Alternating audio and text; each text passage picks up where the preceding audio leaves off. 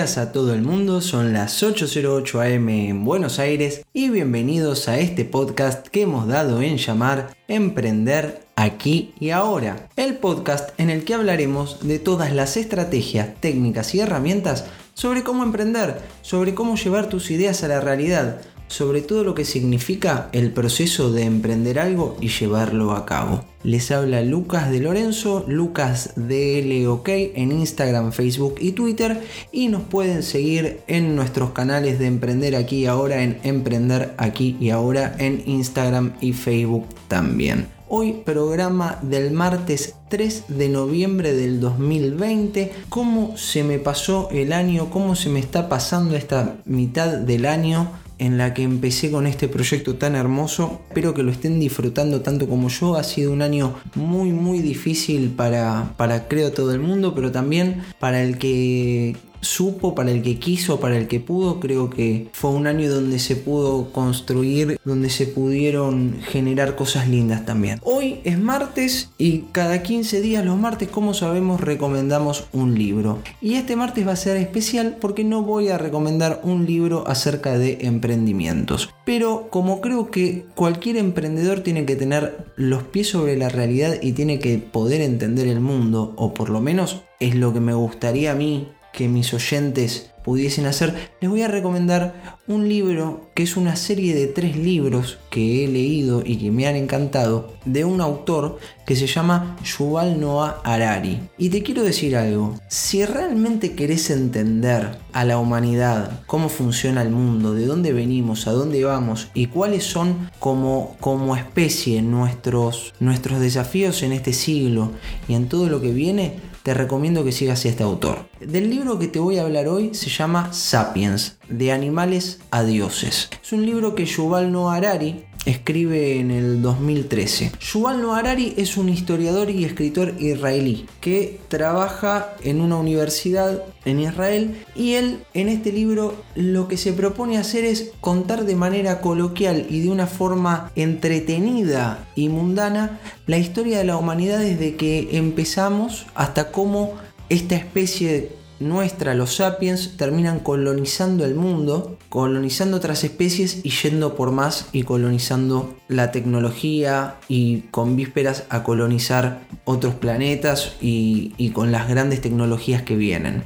¿Y por qué me parece importante que leas este libro? Primero porque es un libro excelente, está muy bien escrito, es muy fácil de leer y te atrapa desde el principio, te atrapa porque te cuenta cómo era todo antes de que existiera la revolución agrícola, nos da puntos de vista sobre el mundo y sobre la humanidad que realmente te vuelan la cabeza. A mí, por ejemplo, la idea de que la revolución agrícola fue una de las grandes estafas de la historia, como cuenta él, porque hizo que el ser humano promedio viviese peor a como vivía el ser humano anterior que era nómade y cazador y cómo eso hizo que después, bueno, aparecieran las distintas jerarquías por, por todo el excedente que se pudo generar y ese excedente permitió el crecimiento de la población, me pareció una idea fantástica. Pero, ¿qué quiero rescatar de este libro? Este libro te va a dar una perspectiva de cómo fue la evolución de la humanidad. Pero también si lo llevamos a los emprendimientos, hay dos lecciones que nos dejan este libro que me parecen interesantes. La primera es la sorpresa que tiene Yuval Noah Harari cuando publica este libro. Porque este libro no tiene nada de original, no tiene nada de nuevo, no hay ninguna teoría nueva, no hay nada que ningún historiador, ningún antropólogo, ninguna persona que se dedicara a esto no supiese ya. Lo único que hizo Harari fue tomar lo que había y transformarlo en algo nuevo que hizo que le interesara a una audiencia muchísimo más grande. Nosotros a veces pensamos que tenemos que inventar algo nuevo o que lo importante es la creación cuando nos olvidamos que la síntesis también de lo que ya hay es algo muy poderoso. Y como emprendedores, y si pensamos este libro como un emprendimiento, no es un emprendimiento en el cual se haya creado nada nuevo, no es que se creó una tecnología nueva como puede haber sido el blockchain y revolucionó todo pero sí tomó lo que había y creó algo nuevo a partir de una síntesis de todos los conocimientos que ya había. Puede ser una, analogía a las otras monedas que salieron después de la, de la creación del blockchain eh, como una síntesis, por ejemplo, de poder hacer algo mejor con lo que había, o tal vez todavía esas monedas no salieron. Lo importante es que muchas veces subestimamos el poder de la síntesis, de la síntesis entendida como hacer algo mejor con todo lo que hay, y este libro es una clara muestra de eso.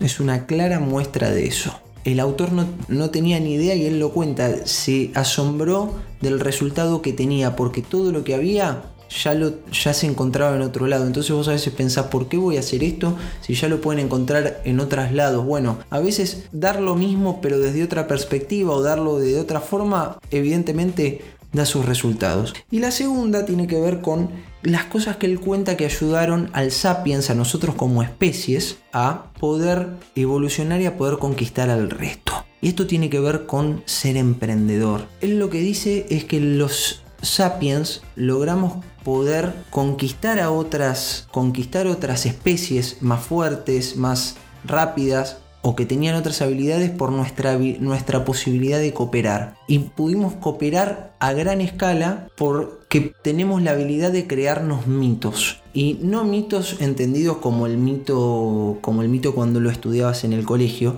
sino que podemos crearnos realidades imaginadas que compartimos entre todos. Hasta ahora yo sabía que existían dos tipos de realidades, la realidad objetiva y la realidad subjetiva. La realidad objetiva es esa realidad en la que por más que nosotros, vos que me estás escuchando y yo que estoy hablando, no creamos, pasa igual. Por ejemplo, eh, la gravedad. Por más que vos y yo no creamos en la, en la gravedad, mañana tirás una pelota y la pelota va a caer porque la realidad, porque la gravedad es una realidad objetiva. No deja de existir porque nosotros no creamos en ella.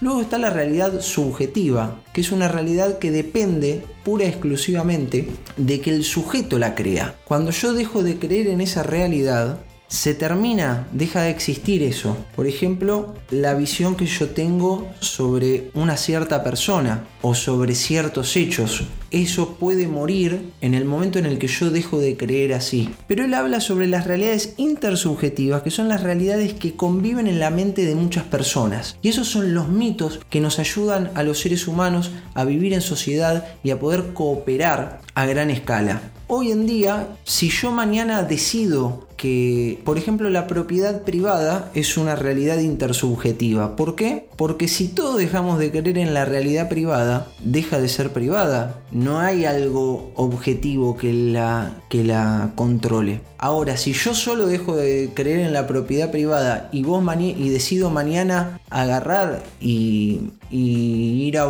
tomar cosas que no son mías, lo más probable es que termine preso. ¿Por qué? Porque hay toda una sociedad y una cantidad de personas que sí creen en ese mito, en esa realidad inventada. Si mañana, mañana sentado decido que Peugeot es un. Él da el ejemplo de que si mañana el presidente de Peugeot decide que Peugeot no existe, Peugeot no va a dejar de existir. ¿Y por qué me parece importante esto para los emprendedores? Porque de alguna forma el camino del emprendedor, y más al principio, es el de poder empezar a crear mitos o realidades inventadas que empiezan de uno, pero que a medida que van creciendo y van creciendo su va creciendo su aceptación entre las personas, se van volviendo cada vez más reales. El Bitcoin es el ejemplo más claro, es una realidad intersubjetiva, es puro y exclusivo código en el cual si todos dejamos de creer en él no tiene más valor. Pasa lo mismo con el dólar, pasa lo mismo con un montón de otras realidades inventadas que nos, hacemos entre todos. Ahora nosotros como emprendedores lo que tenemos, estamos de alguna forma creando un mito que se lo tenemos que vender a, otros,